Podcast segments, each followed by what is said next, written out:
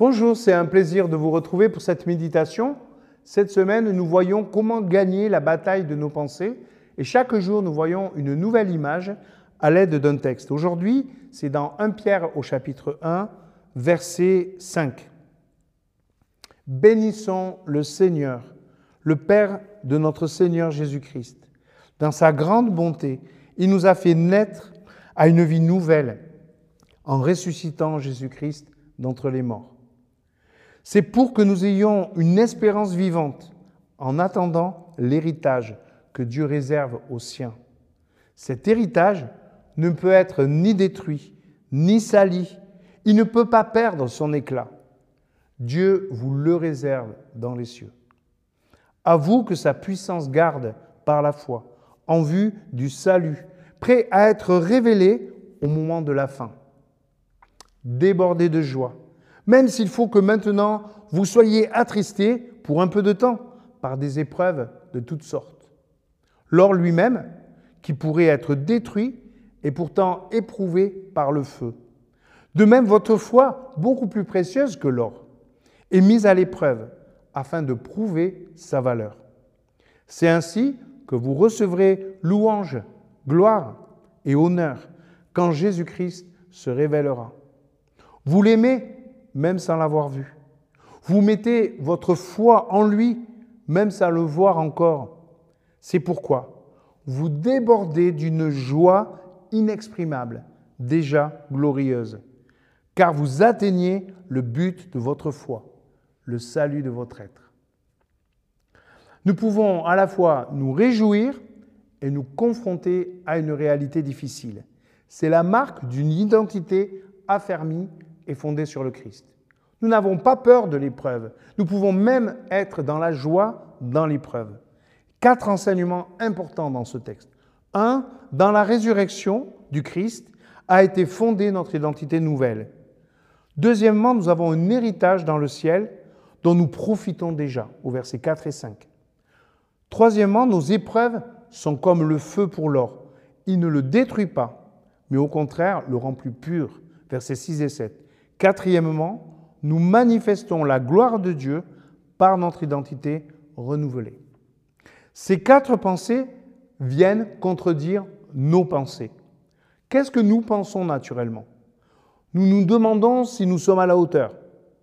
Deuxièmement, nous regardons notre vie chrétienne avec scepticisme et un peu de vertige entre ce qu'on devrait vivre et ce que l'on vit vraiment. Troisièmement, l'épreuve nous décourage tellement. Quatrièmement, notre foi dépend de nos émotions qui ne sont pas toujours favorables. Nous ne vivons que rarement cette joie. Alors comment laisser gagner la logique du royaume de Dieu sur nos pensées? Alors on va écouter l'apôtre Pierre. Pierre répond systématiquement à nos pensées négatives parce qu'il les connaît bien, ces pensées négatives. Il les a connues également. Comment les combattre? Eh bien, en comprenant la distance qui existe entre la pensée du Seigneur et la nôtre. Constatons-le. Ce que le Seigneur nous dit et ce que nous ressentons, naturellement, ça ne colle pas. Nous regardons trop à nos moyens personnels, nous regardons trop à notre situation. Alors je te propose deux démarches. La première, c'est de prier et de méditer pour demander à Dieu, Seigneur, délivre-moi de ces pensées qui m'encombrent. J'ai besoin vraiment que tes pensées viennent m'aider. Ça suffira pas, peut-être. Alors je te propose une image. Le GPS, un groupe personnel et solidaire. Un groupe dans lequel tu peux parler de ces pensées qui encombrent ta tête, ton tiroir. C'est tellement important, un groupe dans lequel on va partager voilà mes pensées. J'ai du mal à laisser les pensées du Christ remplacer mes pensées personnelles. Eh bien, tu t'apercevras que tes amis de ton groupe ont les mêmes problèmes. Chacun a trouvé une solution à un moment, à un autre.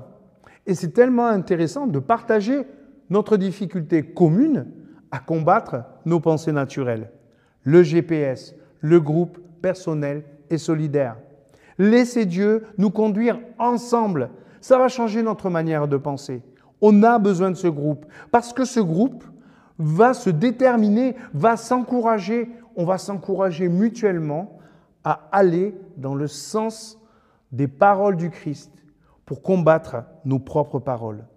Quelles sont les données à mettre dans ce GPS Ce que nous sommes, ce qu'il a fait dans nos vies, là où nous en sommes, là, maintenant. Nous voulons aller ailleurs, nous voulons penser autrement. Alors on va mettre dans le GPS là où nous voulons aller. Nous allons mettre les indications de la parole là où nous allons. Et puis, il y aura peut-être des épreuves, il y aura peut-être des étapes difficiles. Eh bien, nous allons prendre le chemin le plus rapide ou le plus court. Nous allons voir comment éviter ces épreuves, passer ailleurs que là où il y a un piège. Quatrième donnée à mettre dans ce GPS, notre foi qui s'appuie sur sa présence, ressentie ou inconsciente. Quelles sont les étapes où nous nous arrêtons en chemin avec notre groupe Est-ce que nous le voyons une fois par semaine? Est-ce que nous le voyons tous les 15 jours? Dans ce groupe, dans ce GPS, il y a moyen de poser ces données tranquillement. Là où nous sommes, là où nous voulons aller, quelles sont les étapes difficiles?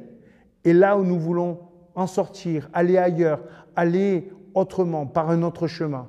Notre groupe peut nous aider à nous repérer. Et c'est important, bien sûr, d'entendre ce que Dieu nous dit, mais c'est important aussi de partager avec des frères et sœurs pour combattre mieux nos pensées.